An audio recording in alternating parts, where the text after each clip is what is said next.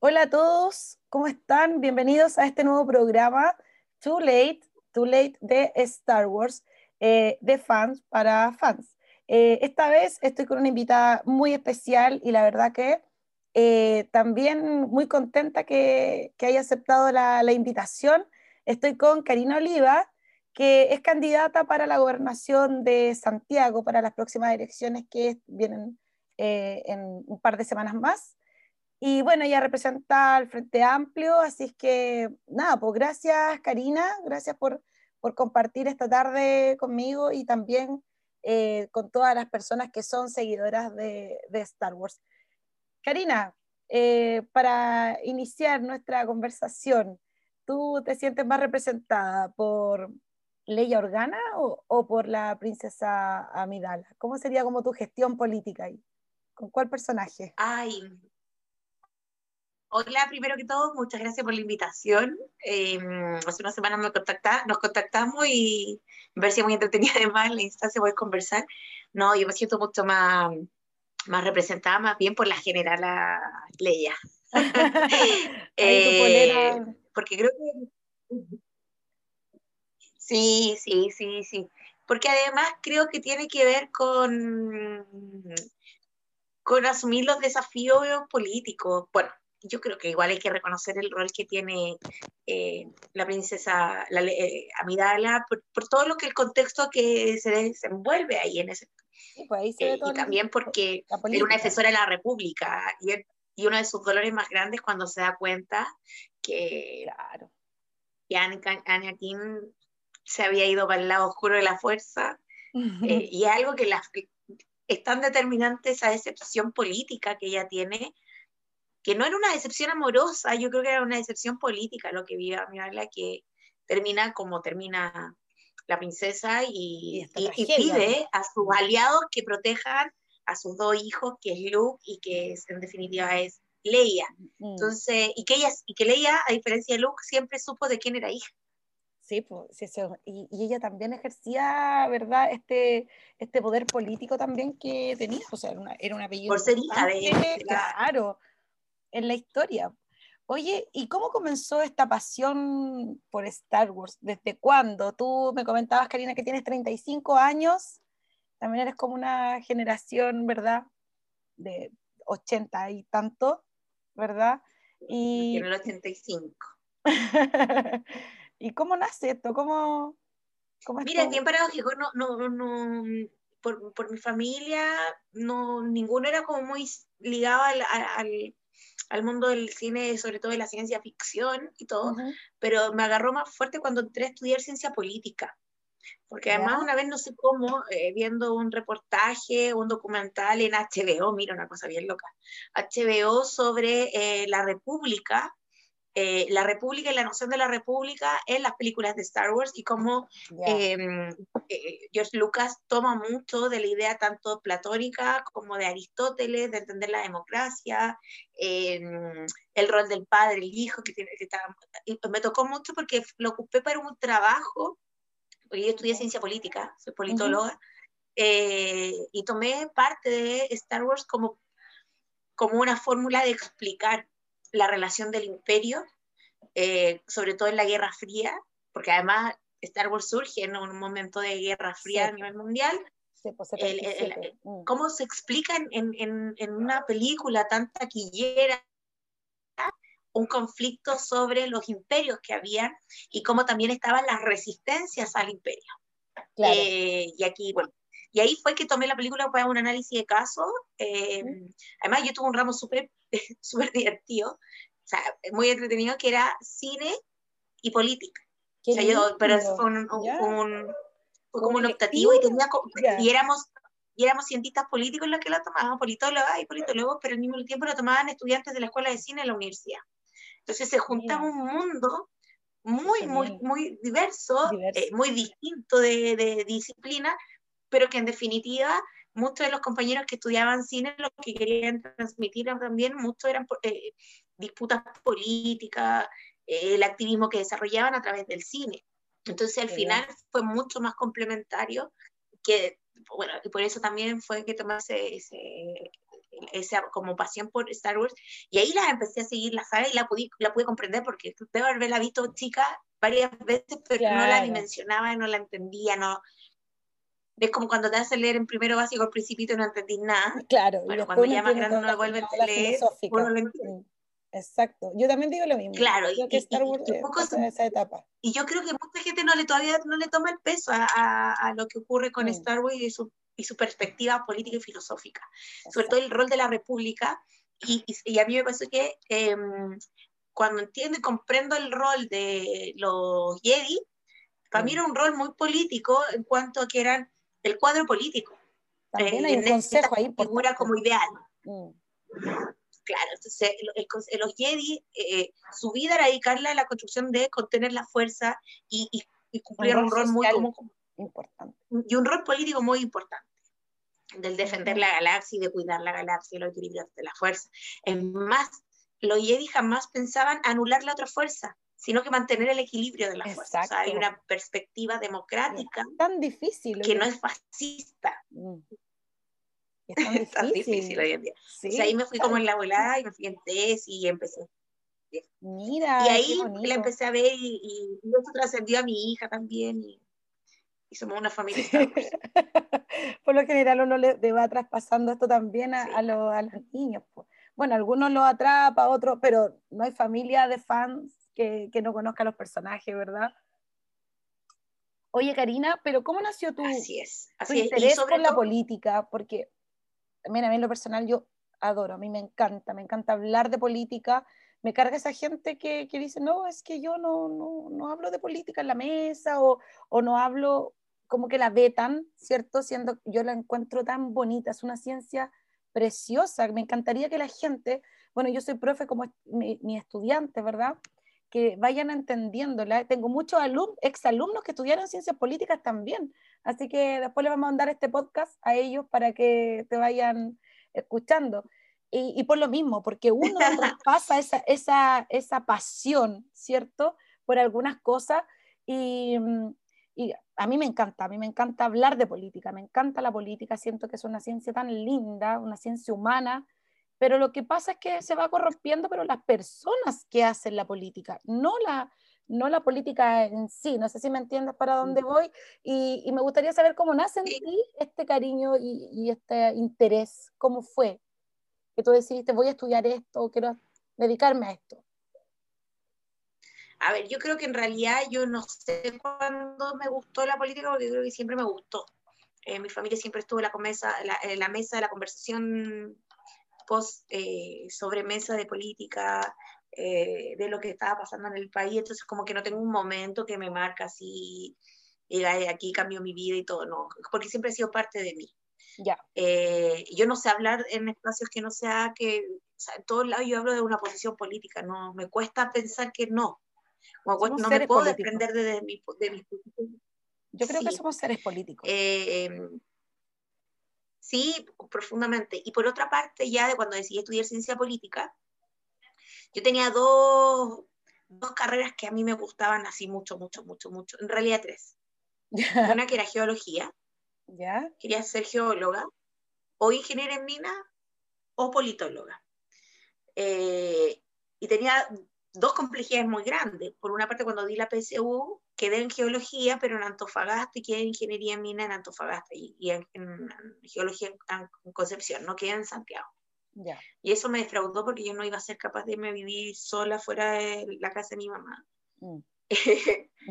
y por otra parte, ciencia política no existía como carrera de pregrado en las universidades del Consejo de Rectores. Es más, yo había quedado en la Chile estudiar podía, eh, o sea, mi puntaje me daba para estudiar sociología en la Chile. Yo no quería estudiar sociología, yo quería estudiar ciencia política. Y solo existía en, como ciencia política real, no como administración pública, con mención en ciencia política, que era cuando yo ingresé a la universidad en 2004. Em, solo existía en la Academia Humanismo Cristiano, en el ARCI y en la Diego Portales. Y ahí fue que decidí ya meterme y revisé las mallas curriculares de estas tres universidades y decidí ingresar a estudiar ciencia política en la academia. Eh, y, y con, con, porque yo quería aprender de teoría política. de posiciones, de movimientos. ¿Cuál es la diferencia con, con, la otra universidad? Muy distinta con sociología, porque sociología se dedica más con bien las otras universidades, con las otras que nombraste. No, la otra la Diego Portales ahora tiene una, una, una, rama estructural mucho más dedicada a la ciencia política, pero antes se dedicaba mucho a la administración pública. Mm. Es algo que a mí no me gusta. Claro, es que es muy distinto a la ciencia política, pero se tiende a confundir. son dos carreras muy valiosas, las dos, sin embargo, para mí, eh, yo no quería estudiar administración, yo quería estudiar politología, eh, eh, mm. estudiar el Estado, las relaciones de poder, etc. Y en, la, en, en, en, el ARSI era una carrera que todavía no estaba más consolidada y no me gustaban mucho los docentes que estaban en ese momento. Así que decidí en la academia. y fue así que llegué a estudiar ciencia política. ¿Y, cómo ha sido después en el ámbito laboral? Porque también eh, me escuchan algunos estudiantes y, y, de pronto temen eso, porque el ámbito laboral es complejo acá en Chile. Me dicen, a mí me gusta mucho, pero no sé eh, de qué voy a vivir, no sé cómo voy a trabajar en esto. Entonces, ¿cómo, ¿qué le dirías tú también a, a estos chiquillos? yo creo que en toda carrera el ámbito laboral es complicado, no, no es algo que está resuelto en Chile, además se, se generan muchas carreras y muchas expectativas al respecto.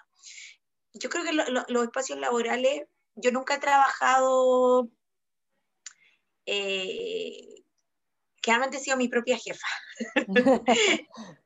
eh, para ser honesta, entonces como que nunca he trabajado en una repartición del Estado, solo fui lo que más he trabajado como eh, asesoría legislativa parlamentaria, en algo como ligado a eso. Y después me dediqué como mm, a construir mi propia consultora en un momento. Y tuve una consultora un tiempo. Y después me dediqué a la investigación eh, cuando levantamos una fundación y me dediqué al estudio tanto electorales y a, a la construcción de tesis políticas, de investigación de tesis políticas o sea, de ideas políticas. para, ¿Para qué? Y ahí levantamos Fundación Chile Movilizados con un grupo de compañeros, tanto sociólogos, abogados, cientistas políticos. Ya. Y, y, ahí fue empezar a buscar proyectos, investigar, eh, con las complejidades que tiene eso de ser independiente y estar más bien, ser tu propio jefe es complicado, ¿no? Difícil muy difícil, pero no, yo no sé sobrevivir a que alguien me mande, entonces me cuesta. Oye, pero a lo que estás postulando ahora vas a tener también ahí todo toda la ciudadanía con los ojos puestos. Es que, ¿verdad? Es que yo creo que sí, yo, es que creo que ahí es distinto, porque cuando uno es mandatario de un rol, de, de un rol político, uno lo que hace es, eh, gestionar la capacidad de resolver las demandas de la ciudadanía, pero también proponer una fórmula de hacer política, proponer una lógica de construir comunidad, de construir poder político, etc. Y yo creo que esa es la oportunidad que uno tiene cuando tiene este tipo de cargo. Y es lo que yo quiero lograr hacer. O sea, no, no quiero ser una gobernadora que viene a administrar la, el, el rol tan limitado que quieren dejarle a la gobernación regional, sino que más bien ampliar las atribuciones para que la ciudadanía tenga mejoras, no, no para que yo tenga todo el poder, no, sino que para que haya una, un equilibrio de la fuerza entre el Ejecutivo, el Legislativo y también en términos de que los, los gobiernos locales no pueden tener tan poco poder como actualmente lo tienen. Oye, Entonces, ahí. ¿Y por ¿Mm? qué el, el Frente Amplio? ¿Por qué elegiste o, llegaste a, ¿verdad? a este partido? ¿Cómo fue? ¿Cómo nació ahí? A ver, yo llegué a comunes, no es que llegué a, o sea, sí. Yo era presidenta, nosotros levantamos un proyecto político que era Poder Ciudadano, que era uno de los partidos fundadores del Frente Amplio, yo era la presidenta del partido. ¿De qué año estamos eh, ¿Qué año fue eso? ¿Cómo? ¿Qué año fue? 2015 levantamos Poder Ciudadano, ¿Ya? y el Frente Amplio surge el 2017, y en esa época lo que hicimos fue levantar una alternativa política al sistema binominal que había entre los partidos de la concertación, la nueva mayoría, y contra la derecha. Eh, como una alternativa política, porque en Chile el, sistema binominal era, un, era una repartición de alternancia del poder entre aquellos que eh, tenían un privilegio por estar en el poder, o sea, no, no, había un proceso distributivo y democrático del poder en mm. Chile. Y ahí surge el Frente Amplio, lo levantamos con otros partidos, por cierto, eh, yo era presidente del Poder Ciudadano, estaba Revolución Democrática, en ese momento estaba el movimiento autonomista, etcétera, el Partido Liberal, Sin embargo, eh, cuando pasaron las elecciones en el 2017, empezamos un proceso de acercamiento con una organización más bien de carácter estudiantil, que es Izquierda Autónoma, y decidimos construir un partido más grande, que, que hoy día actualmente se llama Comunes, eh, del que yo soy hoy día consejera política, eh, y, que, y que al mismo tiempo eh, está dentro del Frente Amplio porque todavía nosotros creemos que el Frente Amplio es una alternativa. ¿Y por qué una alternativa? Porque más que venir a administrar eh, en los espacios políticos, nuestra voluntad es construir y transformar las lógicas de poder que existen en Chile. Y construir y transformar también eh, en un sentido de, de, democratizar, radicalizar democráticamente el país. O sea, que, que, que hay una democracia que que no se limite a lo que tiene, sino que vaya por más, ¿ya? Eh, y es lo que hemos ido haciendo. Eh, en más, el otro día me hacían una pregunta en un medio local eh, de cómo si yo me definía como alguien del mundo político como de carácter plebeyo, me gustaba tanto ella cuando leía era una princesa y representante como de la de la, realeza. Mm. Claro, entonces yo decía, bueno, yo creo que lo que tiene Leia que más me identifica a mí es el hecho que ella siendo princesa y todo, se da cuenta que tiene que bajar y que más allá de sus privilegios, ella quiere generar derechos. Entonces yo hoy día, si bien tengo un origen mucho más plebeyo que el resto, que muchos dirigentes Frente Amplio, em, también hoy día vivo y tengo una posición de algunos privilegios que para mí debiesen ser derechos y que uno siempre está sabiendo que dentro de uno, al igual que en ella tanto está el lado oscuro de la fuerza como el lado más más, más, el, lado claro de la fuerza. Entonces, porque en ella convive el, el rol de que tiene de, de los genes de, de, la princesa Midala como, como de Darth Vader. Entonces uno también tiene que ir luchando consigo mismo diariamente, si esto no... Justamente, claro, te iba a preguntar eso, ¿cómo, ¿cómo tú evitarías caer en lo mismo? Porque, bueno, sabemos que, mm, que Frente Amplio igual ha sido bien cuestionado por algunas figuras, ¿verdad?, de, de la política, y, y, yo me imagino que para ti también debe ser difícil. Entonces, ¿cómo piensas tú ganar esa confianza de la gente y decir, mira, eh, esto es lo que yo planteo, yo soy distinta, yo no voy a caer en, en, en esto, ¿verdad? Porque mm, lamentablemente el Frente Amplio tiene caras visibles, muy conocidas, pues entonces, para ganar la confianza, ¿cómo lo, ¿cómo lo piensas hacer tú? Mira, en realidad yo creo que la mejor fórmula de no caer en eso, yo no, yo no digo de esta agua no beberé porque depende de muchas cosas. Lo que sí yo creo que uno lo que tiene que hacer es tener y mantenerse siempre cercana a la posibilidad de, em, de sentirse interpelada y permitirse ser interpelado, no, tener miedo a que te interpelen, no tener miedo a que te digan, ¿sabes qué? No me gusta esto porque si uno se siente con la autosuficiencia y decir, no, si lo estoy haciendo siempre bien, en realidad ahí ya partiste cayendo en la autocomplacencia y es que en realidad va, va a tener oídos sordos frente a lo que está pasando en el país. Entonces, eh, ahí creo que en realidad yo, a mí me parece bien que el Frente Amplio sea interpelado y cuando se equivoque la gente no tenga miedo en decir, ¿sabes qué? No me gusta el Frente Amplio o no están cayendo en lo mismo porque eso también es una señal de alerta. De alerta. Y en la que uno tiene que poner la atención. Yo no quiero que la gente sea complaciente. Yo creo que uno de los peores momentos que le pasa a la política es cuando uno cae en la complacencia yo creo que uno tiene que ser interpelado eh, y, y, y, saber responder a la interpelación, no, no, no ser ni autoflagelante, pero tampoco creo que eh, prefiero un poco más de la autoflagelancia que de la autocomplacencia. Pero, pero yo creo que eh, lo que sí creo que tengo como posibilidad es no caer en que hacer oídos sordos. Eh, eso no quiere decir que no me equivoque. Yo creo que no, no eso. Va a pasar, ¿Sabes qué? Prometo no equivocarme. No, yo, yo creo que me voy a equivocar y me equivoco lamentablemente muchas veces al día. Em, pero tienes pero, esa capacidad de, de, reflexionar y, y, de darte un tiempo, porque la verdad es que también pasa mucho en los rostros ¿verdad? de la política que son tosudos, ¿verdad? Bien orgullosos, soberbios. Es que el mundo, más, el mundo masculino es bien orgulloso, tosudo. Ay, espérame. ¿Me veo? No. Se me dio vuelta la cámara. Sí, pero ahí, está bien. Ahí está bien, sí. Ahí sí. Súper. Em, no, yo creo que el mundo masculinizado en la política es el que, que, cree que se lo sabe todo y que está todo bien en lo que hace. Em, entonces yo creo que en realidad no, yo, o sea, a mí a veces también me, también me duele cuando me critican. No, no, no, no soy una persona como...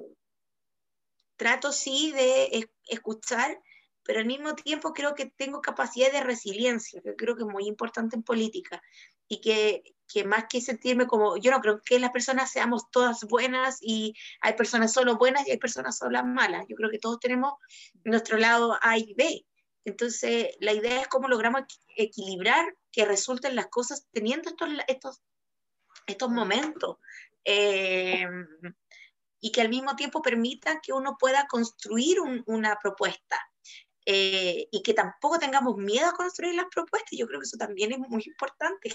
Generalmente la gente tiene mucho miedo a construir propuestas porque tiene miedo a equivocarse y a fracasar. Yo he fracasado muchas veces en la vida, en distintas cosas, en distintos ámbitos, en distintos lugares, eh, pero no tengo problema en fracasar y volver a pararme. ¿Y eso Yo creo que eso es una de mis virtudes en general. Ya. Eh, si me equivoco, si fracaso, aunque no sea responsabilidad mía, me paro de nuevo, soy como bien Scarface, o sea, por... Eh, bueno, eh, tengo esa... Me he criado, yo creo, me han criado más bien, mi mamá me crió con eso, de que si no resulta la primera, tengo que ir hasta lograrlo. Eh, y no sé si es perseverancia o resiliencia, o por o tosudeo, porque soy muy porfiada, no sé, pero, pero sí creo mucho en la resiliencia de las personas. Y creo que eso es fundamental para conducir políticamente, para hacer liderazgo político. Nos pasa a nosotros, por ejemplo, que ahora llevándolo como, haciendo la analogía con el mundo de Star Wars y el Frente Amplio, con lo que hemos visto, ¿verdad?, en las comunicaciones últimamente, que sentíamos eh, que ustedes eran una generación de los elegidos. Me refiero también a los rostros que, que son visibles, eran como en nuestro Anakin, ¿verdad?, que estaba todo, todo, todo puesto en ello y, y de pronto nos van como defraudando y, y ahí pasa con, eh, con la política, como te decía anteriormente, pues que la gente se empieza como a desencantar de, de esto.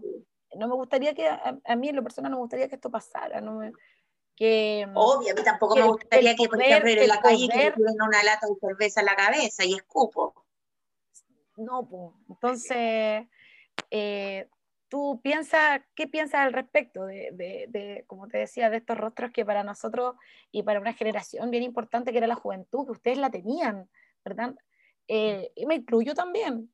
Eh, nos, y, y, nuestra plena confianza, ¿verdad? En, en, los elegidos como, como Anakin, y que después van cayendo, ¿verdad? Y, y se van tirando ahí como por, por el lado. Y, piensa que, que, Anakin era un elegido y era quien más fuerza, quien más tenía la. Mm, el poder también de la fuerza. no, y, y que, que, que, nunca había, nadie, nadie había visto a alguien con ese nivel de energía de la fuerza. O sea, pero eso pasa porque pretender entregarle a alguien la responsabilidad en términos individuales cuando son responsabilidades colectivas, yo creo que hay un error. Ya. Eh, yo no, no, no, yo creo que cuando eso ocurre es porque hay una lógica y que muchos caemos en eso, que ya el otro viene, lo resuelve, lo tiene claro, es un elegido, lo va a resolver y yo me dedico a lo mío. Eh, y cuando el otro se va por otro camino y dice, oye, no era que iba a hacer esto, me siento defraudado o defraudada. Yo creo que uno tiene que construir los liderazgos, pero tiene que construirlo acompañado de lo otro. De las otras personas, de permitirse, cuando uno construye liderazgo político, uno no puede permitirse el elegido y los otros quienes te, te acompañan. Eh, o quienes te miran, o, quienes, o, mantener esta relación mesiánica entre gobernantes y gobernados.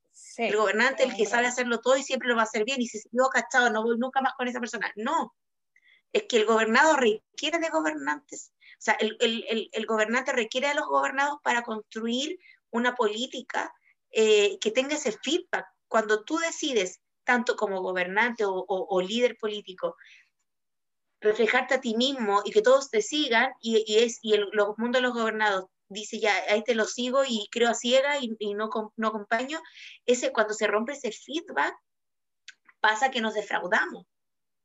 Pero también hay una, nunca, el, rol no lo puedes abandonar, o sea, alguien que... Hay una responsabilidad social La ciudadanía no puede de ciudadano, de actor político ciudadano. y entregárselo como el actor político solo del gobernante. Entonces ahí es donde uno tiene que generar una lógica distinta. Y yo creo que muchos liderazgos del Frente Amplio cayeron en eso, creerse que son los líderes que van a cambiar y tienen la respuesta de todo. Yo no tengo la respuesta de todo, yo necesito de, de la ciudadanía para entender lo que requiere. Porque mis experiencias no logran, eh, no logran dar respuesta a las experiencias de tantas personas. Entonces yo necesito este feedback permanente. Si no lo necesito, ¿Mm? estoy negándolo. Yo me imagino que, que, la mayoría de tus entrevistas, las que has dado y las que he podido ver también en internet, siempre te preguntan por el tema del feminismo, me imagino, ¿cierto? ¿Cuáles son como tu, cuál es tu campaña, tu, tu proyecto y todo el tema, no sé, lo clásico, pues, ¿verdad? Lo típico. Pero sabes que hay un tema que, que a mí me preocupa bastante, te lo digo así como, como ciudadana, ¿verdad? Que, que el tema de las políticas de migración y creo que, que la, goberna, la gobernación eh, también eh, tiene eh, la posibilidad de cambiar algunas cosas. Y me gustaría saber, así como tú, cómo lo ves, qué opinas, qué, qué sientes. te lo grafico a lo mejor para que la gente también lo vaya entendiendo, no sé, con un ejemplo. Las carpas, ¿verdad?, que nos están llenando los parques, la Alameda, que vimos un accidente hace poquito de un chico, un, ciclista, no pueden andar por la ciclorruta porque están llenas de carpa, son focos de, de suciedad, de delincuencia, entre otras cosas. Mm. Y, y, cómo tú ves ahí la situación de la inmigración en nuestro país y, qué, proyectos tienes en mente con respecto a eso?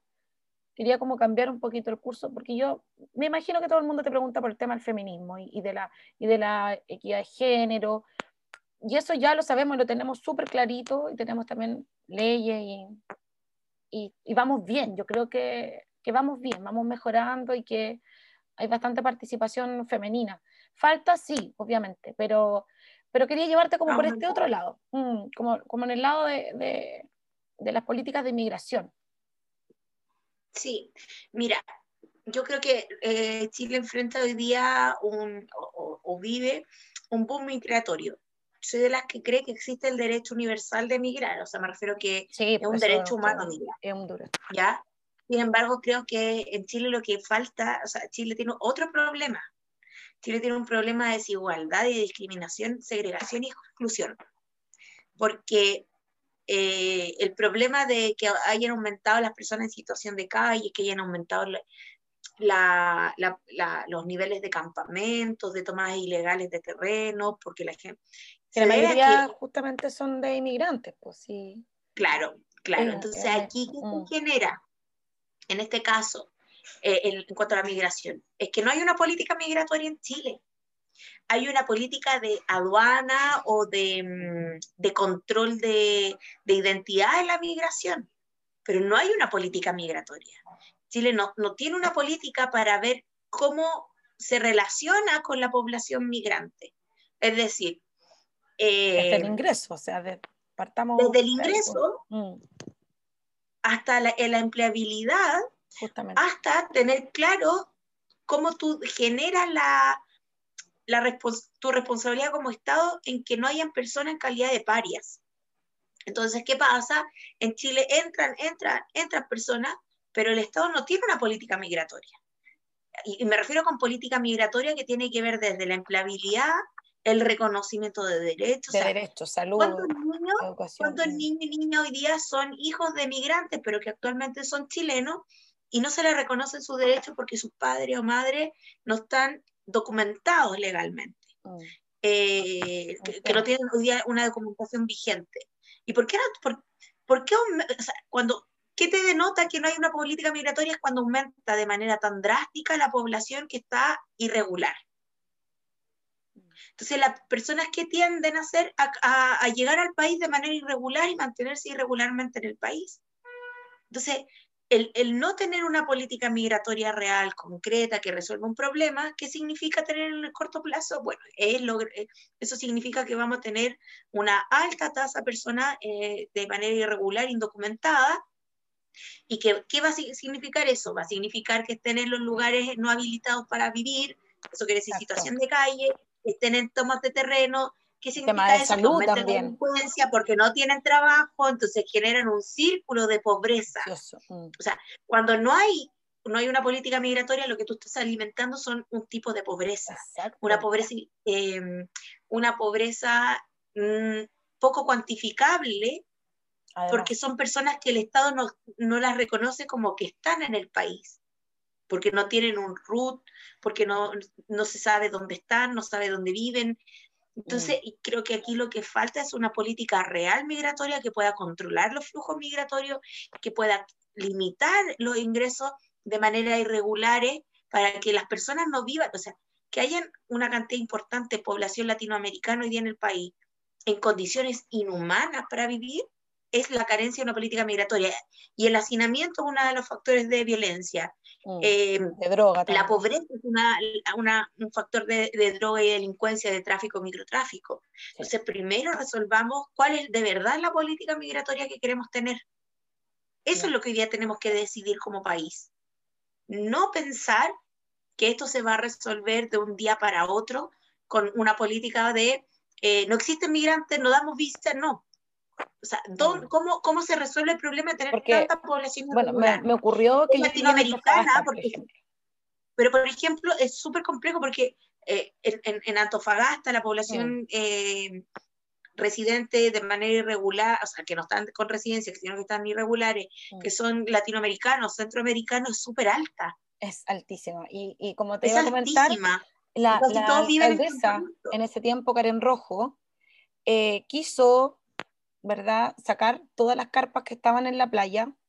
Y bueno, llegó la policía, obviamente, pero, pero se echó a más de la mitad de la ciudad encima porque eh, yo me imagino que debe ser tema también para la alcaldía, eh, porque también hay un tema de derechos humanos. Entonces, ¿cómo, ¿cómo se puede manejar eso así como ya de manera más inmediata? Pues, eh, porque, como te digo, tienes, tienes ahí como una balanza y es súper complejo. Tienes, por una parte, ¿verdad? Em, como decíamos recién, estos focos que pueden ser también de agresiones, delitos sexuales, ¿verdad? Etcétera, etcétera. Y eh, por otra, y, también em, de verdad que, que afecta. Eh, pero fíjate que cuando tenemos una, pero también una tasa tan ciudadanía regular, cuando, cuando en Chile aumenta y el gobierno no, toma medidas para eh, abordar el trabajo informal, lo que tú estás haciendo, que los niveles de delincuencia y que ese trabajo informal generalmente está dado por la población migrante. Entonces, ¿qué haces tú? Tu política de negación al conflicto hace que las personas digan, bueno, soy, no, estoy regular, así que da lo mismo tener un trabajo informal, un trabajo en negro. Y eso qué hace que la gente no tenga conflicto en venir al país a trabajar de manera irregular. Entonces, creo que hay cosas que hay que definir, hay que tomar una política real.